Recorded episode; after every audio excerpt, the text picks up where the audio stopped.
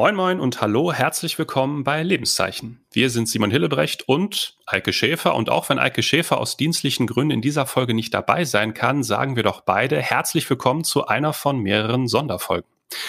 Denn momentan geht es vor allem um ein Thema, das die Medienlandschaft und unsere Gesellschaft gleichermaßen in Atem hält, und zwar die Bundestagswahl in mittlerweile gar nicht mehr so ferner Zukunft. Auch in unserem Podcast war Politik im Spannungsfeld von Kirche und Christentum immer wieder ein Thema, das wir streifen und striffen.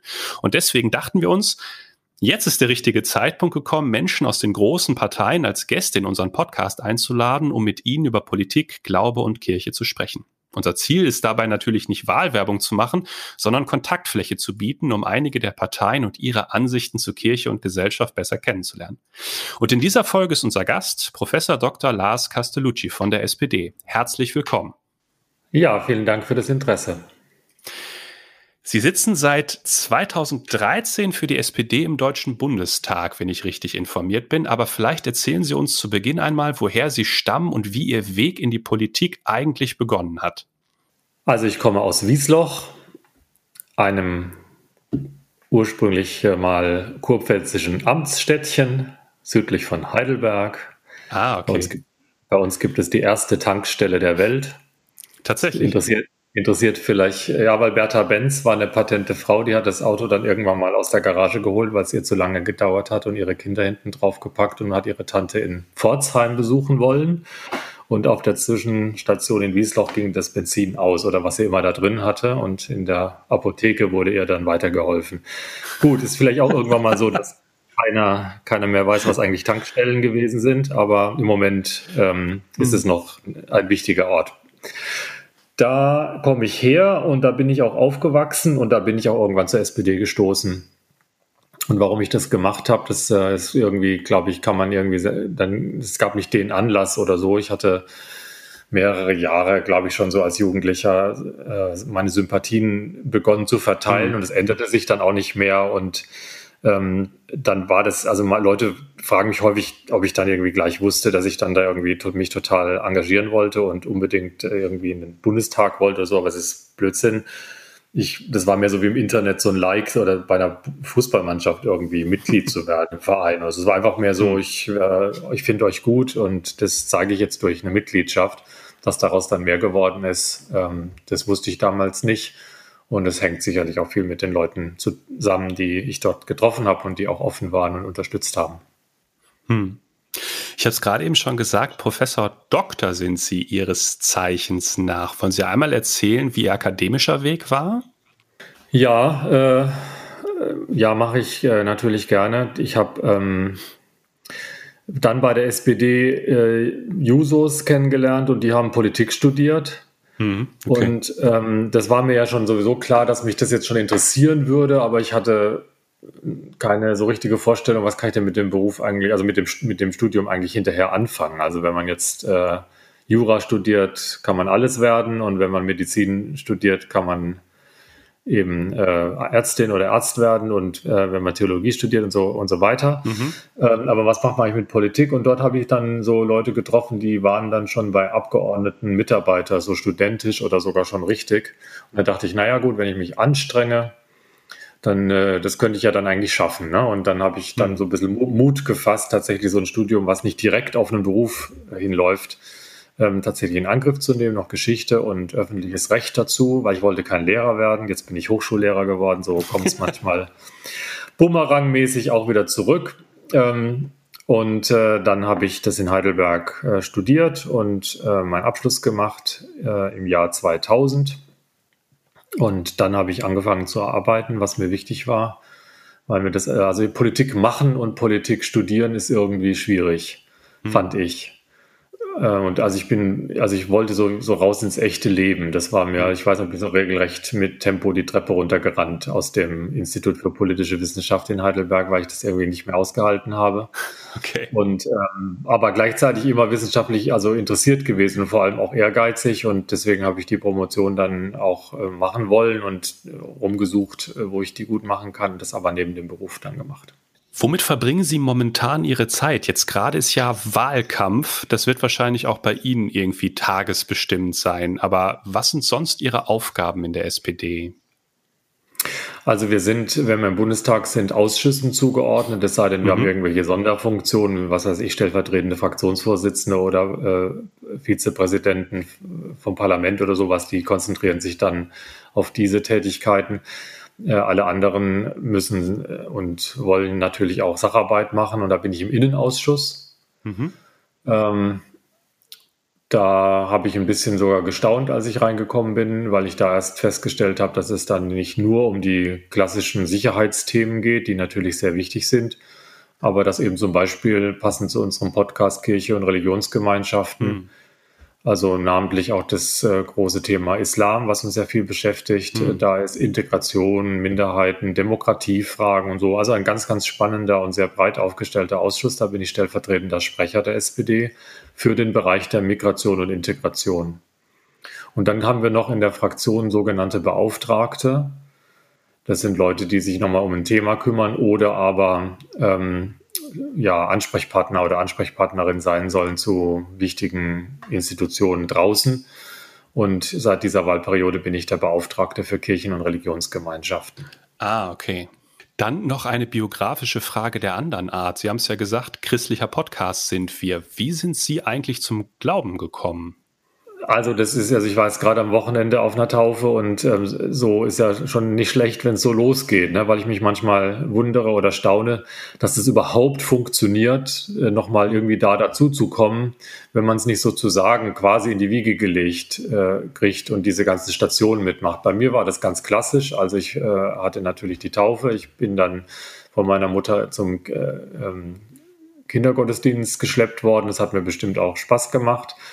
Und äh, ja, also sie, sie kauft auch immer für alle Kinder, die sie unter, die sie irgendwie, die sich nicht vorher retten können, Kinderbibeln und so um sie herum und so weiter. Also äh, die, die, Geschichten und so, die haben dazugehört. Ja. Okay. Ja. Äh, also eine, äh, ähm, gute Unterstützerin von Menschen wie Ihnen, damit es nicht nur ich danke, ich danke äh, sonntags ja. stattfindet. Nee, das hat sie schon gut gemacht und dann äh, war Konfirmation und also aber ehrlicherweise so um die Zeit ging es dann eigentlich eher so, dass ich so ein bisschen skeptischer und zweifelnder wurde. Hm. Und in dem Alter merkt man oder weiß man ja noch nicht, dass Zweifeln und Glauben wie Geschwister sind. Also dass das sozusagen jetzt nichts ist, was gegen den Glauben gerichtet ist, sondern etwas, was irgendwie dazugehört und dass man da durch muss und dass das auch nicht äh, sozusagen unbedingt irgendwie entschieden sein muss, sondern dass die beiden halt miteinander auch ringen dürfen.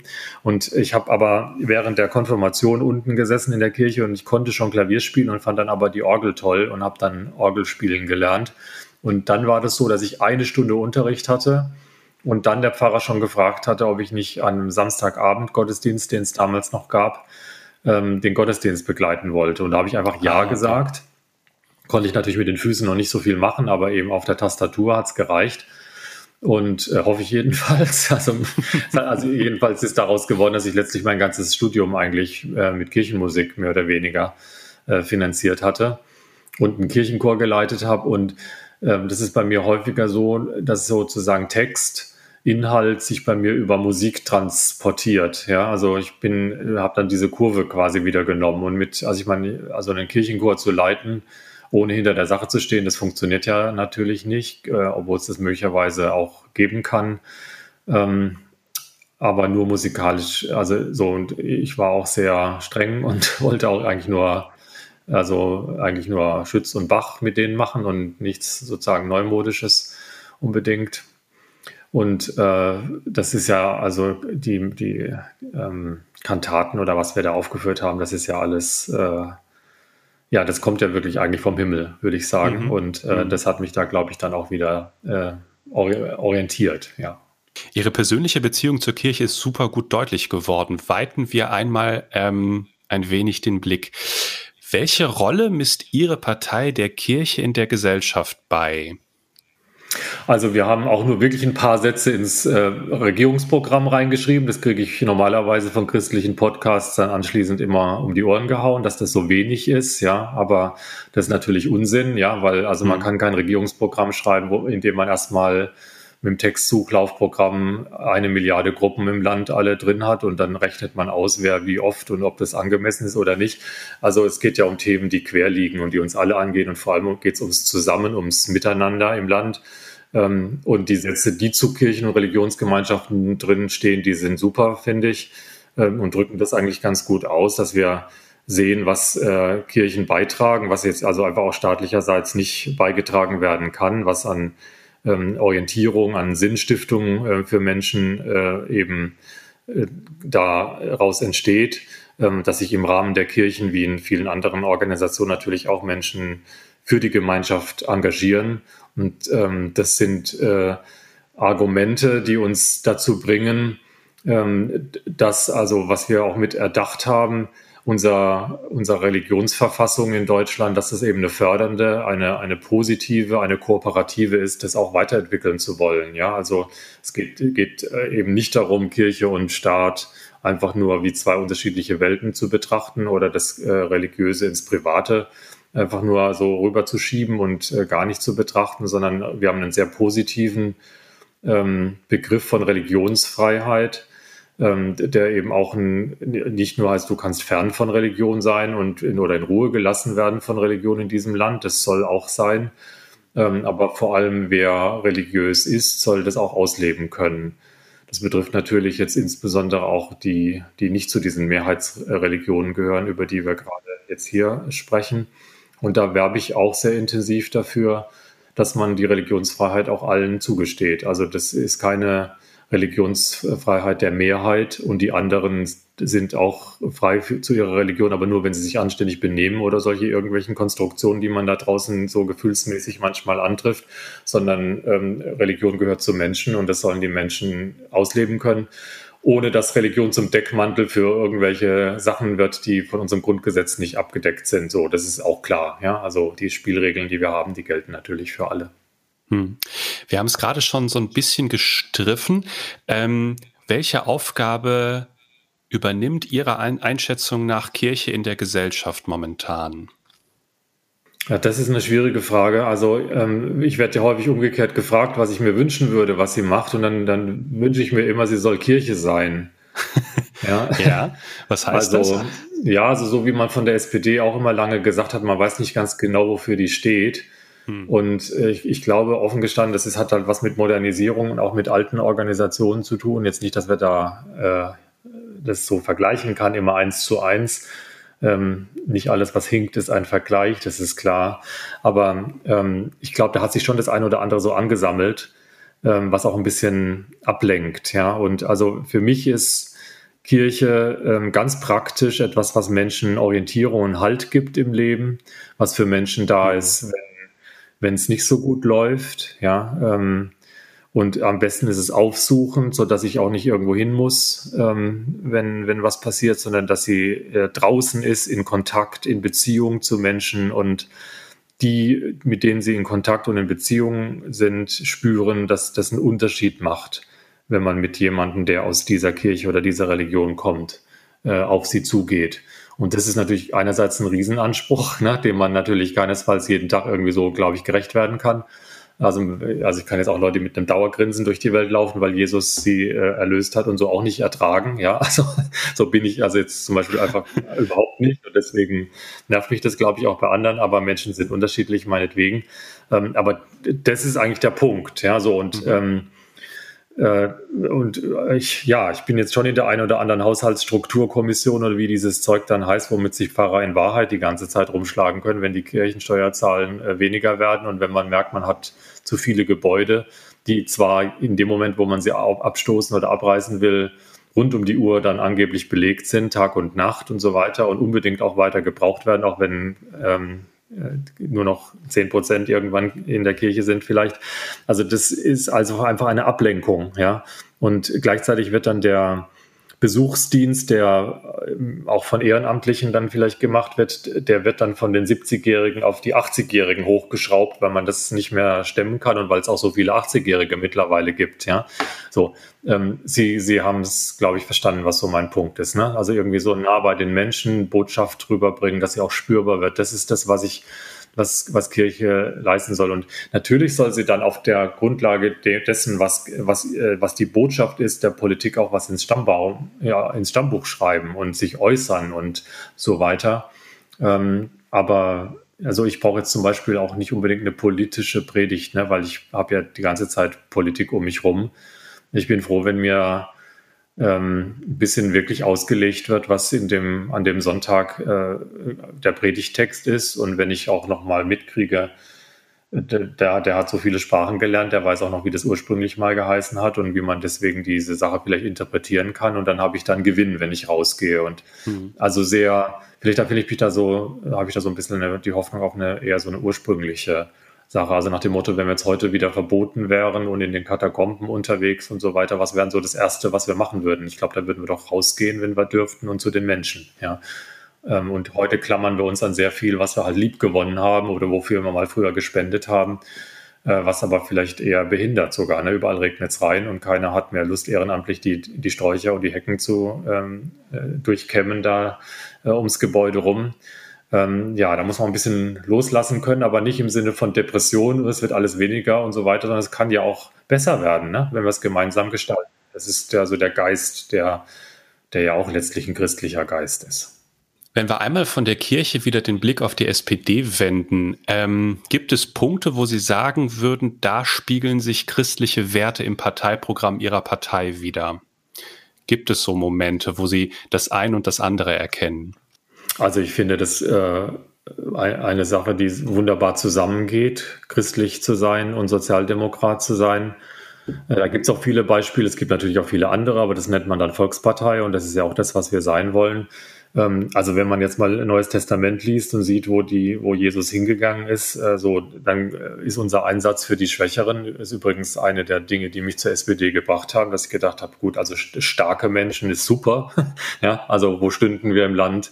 Wenn es nicht Leute gibt, die mhm. noch zusätzlich so einen Podcast machen, ja, obwohl sie vielleicht schon genug zu tun haben, keine Ahnung, also die einfach engagiert sind und was bewegen und auch da erfolgreich sein können und dürfen, das ist super. Ähm, aber für die muss ich mich ja nicht unbedingt einsetzen, habe ich mir gedacht, weil die können ja auch für sich selber vielleicht sprechen oder sind schon stark genug und haben Zugänge. Was ist mit den anderen? Ja, und ähm, diese, was man katholisch dann Option für die Schwachen, glaube ich, äh, formulieren würde, das sehe ich bei der SPD sehr stark und überall da, wo wir sagen, wenn jemand zur Arbeit geht, dann soll er äh, davon auch leben können. Und wenn einer äh, dauerhaft den Mindestlohn bekommt, soll er am Ende eine Rente bekommen, die nicht so ist, dass er noch zum Staat muss, um sich den Rest dazu zu holen.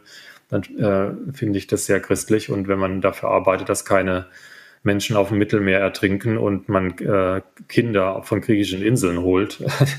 Übrigens etwas, was man der, dem Koalitionspartner, also jedes kranke Kind musste man den abtrotzen, ja, so trotz des Cs im Parteinamen. Das sind so ganz fürchterliche Momente in der Zusammenarbeit auch gewesen. Ja, also kurzum, ähm, also ich würde jetzt nicht behaupten, dass wir ein christliches Wahlprogramm haben, aber ich finde schon eins, äh, wo man ähm, sich dann durchaus mit anfreunden kann, wenn man ein solches Wertesystem eben hat. Gibt es Punkte, wo Sie auf das, auf, auf, wo Sie auf das Parteiprogramm Ihrer Partei schauen und sagen, hm, okay, jetzt in, in dieser oder in jener Frage fände ich es persönlich schöner, wenn wir uns mehr an christlichen Werten orientieren würden? Also da kann ich Ihnen jetzt gar nicht was Einzelnes sagen. Ich will nur mal ganz grundsätzlich sagen, was ich also für also eine ganz spannende, für mich eine spannende Erfahrung oder Einsicht war, so auch als ich gearbeitet habe, dass man dieses Doppelgebot der Liebe, wenn man es mal vollständig äh, liest und nicht immer nur die so im Ausschnitt, äh, weil also häufig heißt es ja Nächstenliebe, ja.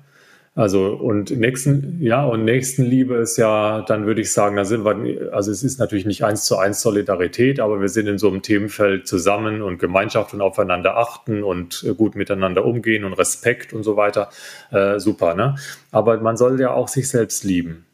Das heißt, da ist in dieser und die Achtung vor was Größerem, ja, so oder so äh, und, und Vertrauen auch in die Mitwelt und sowas. Äh, das sind ja die drei Komponenten. Aber bleiben wir mal bei dieser ähm, wie dich selbst. Ja, das, ich finde, meine Partei ist ja eine Partei, die entstanden ist, weil Menschen eigentlich bevormundet waren, keine Stimme hatten und selbstbewusst genug und auch erfolgreich genug als Handwerkersmeister und als was nicht alles äh, gesagt haben, wir sind, ob wir jetzt da, wir sind vielleicht nicht adlig und wir haben vielleicht keinen Grundbesitz und so weiter und vielleicht können auch nicht alle lesen und schreiben, aber wir sind genauso viel wert wie alle anderen auch. Übrigens auch wieder eine sehr christliche, äh, christlicher Vergleich. Wenn vor Gott alle Menschen gleich sind, dann ist es gut, dass vor dem Gesetz auch alle Menschen gleich sind und jeder Mensch eine Stimme hat und so weiter.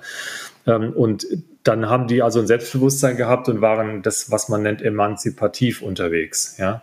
Haben also auch an den Menschen geglaubt, also dass man auch jemandem eine Stimme geben kann, der zum Beispiel nicht lesen und schreiben kann. Ja, weil ein Mensch halt doch selber am besten erstens vielleicht kann er es lernen, wenn man ihm die Unterstützung gibt. Und zweitens ähm, wissen Menschen auch, wenn sie sehr alt und sehr jung und äh, Analphabeten oder sonst irgendwas sind, im Zweifel dann doch am besten Bescheid, was sie, sie für richtig halten. Also müssen genauso ernst genommen werden wie alle anderen auch. Und aus dieser Grundhaltung heraus ist aber ein bisschen übergeschwappt, dass wir das Soziale so betonen mitunter und auch so gut organisiert haben, ja, organisierte Solidarität, dass ähm, wir durchs Land ziehen und den Leuten erklären, wie es sein soll. Und äh, das finde ich muss in einer Balance bleiben. Ja, also natürlich haben wir super Ideen, ja, und ich werbe natürlich auch für die.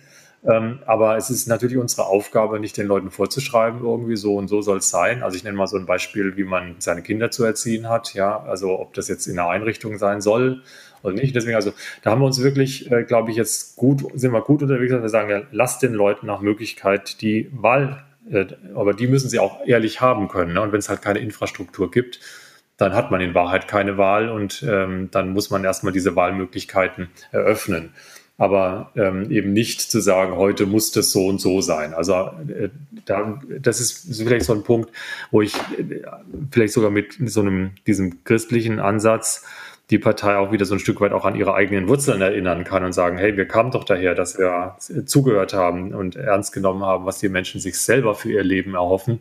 Lasst uns weniger durchs Land ziehen und den Leuten erklären, wie es zu sein hat. Aber ich glaube, da sind wir auch ganz gut unterwegs mittlerweile. Ja, ja. Wie stellt sich die SPD das Zusammenleben von Staat und Kirche vor? Das hatten wir am Anfang schon mal ganz kurz angerissen. Ja, gut, wir kommen aus einer Zeit, da war der Kaiser der, das Oberhaupt der evangelischen Kirche so. Das sowas also wollen wir natürlich äh, nicht mehr. Deswegen ist gut, dass wir das auseinanderdividiert haben. Äh, wir haben da noch Baustellen äh, historisch über, äh, sind übrig geblieben. Also ich nenne jetzt mal dieses Thema Staatsleistung, was jetzt auch nicht alle interessiert, aber halt irgendwie eine Baustelle ist, die, äh, die auch noch nicht bearbeitet ist, weil das mit sehr viel Geld äh, zu tun hat, da eine Lösung zu finden.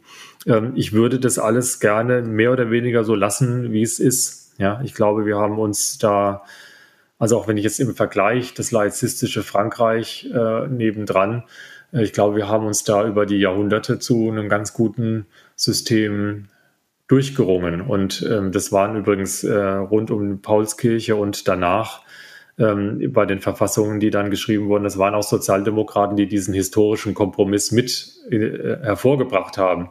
Eben weder eine Staatskirche zu haben, noch ganz rüber zu kippen in ein System, äh, wo man sagt, alles ist strikt getrennt, sondern eben zu sagen, da sind alle da und ähm, haben alle ihre Berechtigung und ihre, ihre Bereiche und da muss man immer auch auf Kooperationen, auf Miteinander setzen.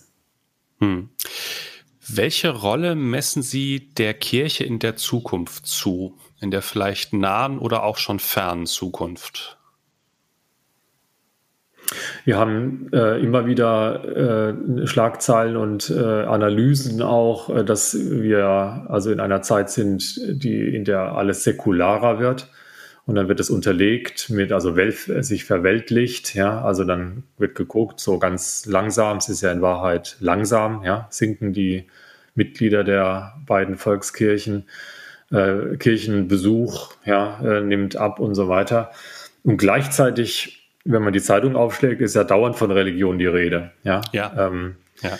Widerspricht sich aus meiner Sicht ein bisschen und zeigt, also Religion nimmt Glaube und Religiosität und Beschäftigung mit Religion nimmt nicht ab, sondern verändert sich.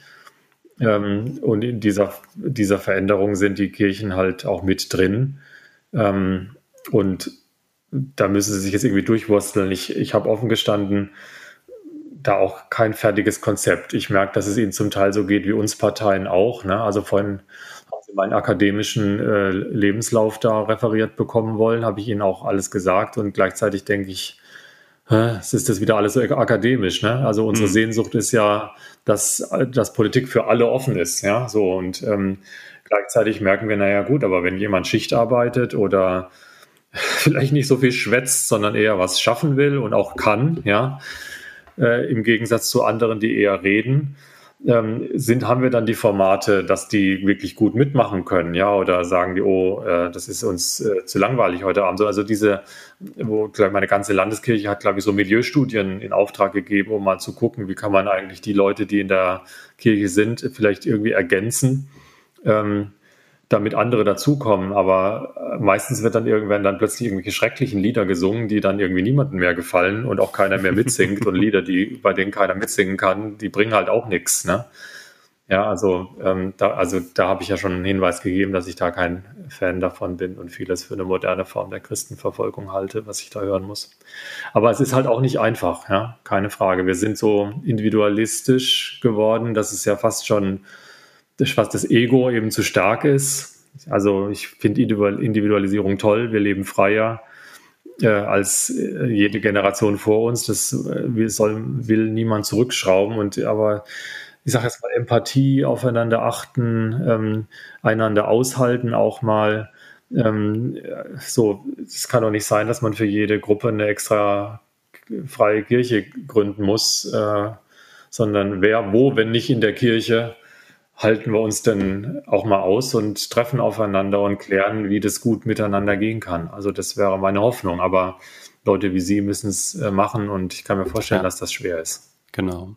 Gibt es etwas, wo Sie sagen würden, das ist ein Beitrag zu unserer Gesellschaft, den in Zukunft oder in der nahen Zukunft nur durch die Kirche erfolgen kann? Realistischerweise. Also da komme ich äh, auf das zurück, was ich gesagt habe, was ich mir so von Kirche wünsche, nämlich dass sie, dass sie eben diese äh, Orientierung, aber auch äh, Möglichkeit bietet, eben sich mit Dingen, die über die Welt hinausweisen, zu beschäftigen, ansprechen zu lassen, vielleicht auch mal irritieren zu lassen. Wenn ich es mal ganz konkret mache, wenn ich gefragt werde, gehören da Kindergärten, Krankenhäuser, Schuldnerberatungen und was nicht alles äh, dazu, unbedingt dann bin ich mir nicht so ganz sicher, ja, weil ähm, ich weiß, was da für eine äh, wichtige Arbeit gemacht wird. Aber ich sehe auch, dass das eine, in, in, an vielen Stellen eine organisierte Form von äh, ja, Sozialem ist, die als Dienstleistung in Anspruch genommen wird, eigentlich doch unabhängig davon, wer der Träger oder die Trägerin dieser Einrichtung ist. Ähm, ja, also ich bin, bin sehr, sehr in der Hoffnung, dass das Kirchen gelingt, die, die Frage der Verkündung, die ja ihr eigentlicher Auftrag ist, in den Vordergrund zu stellen und dafür Wege zu finden, wo sie das auch tun können. Und natürlich soll das ja in einem diakonischen oder Caritas Krankenhaus oder so soll das ja auch sein, ja. Und ähm, da hängen andere Sachen und da gibt es irgendwo auch die Kapelle und so weiter. Aber so eingesperrt, wie diese Organisationen ja sind in die gesetzlichen Rahmenbedingungen, also haben denn die Leute, die da arbeiten, wirklich mehr Zeit für die Menschen und so weiter, ja, weiß ich gar nicht, ja. Also kann man das denn in, so? Und ich glaube, da, also wahrscheinlich noch nicht morgen, aber da wird in den nächsten Jahren sicherlich das eine oder andere auf den Prüfstand kommen, um zu schauen, was ist denn eigentlich das Allerwichtigste, was wir auf jeden Fall auch wieder schaffen wollen. Und ich nochmal, ich lade dazu ein, diesen Prozess nicht als einen Prozess zu sehen, bei dem alles weniger wird, abnimmt, schlechter werden muss, sondern auch eine neue Chance darin zu sehen. Damit sind wir schon am Ende dieser Folge. Äh, vielen Dank, Herr Castellucci, dass Sie sich die Zeit genommen haben, heute hier zu sein und unseren Fragen zu begegnen. Herzlichen Dank und alles Gute für Sie.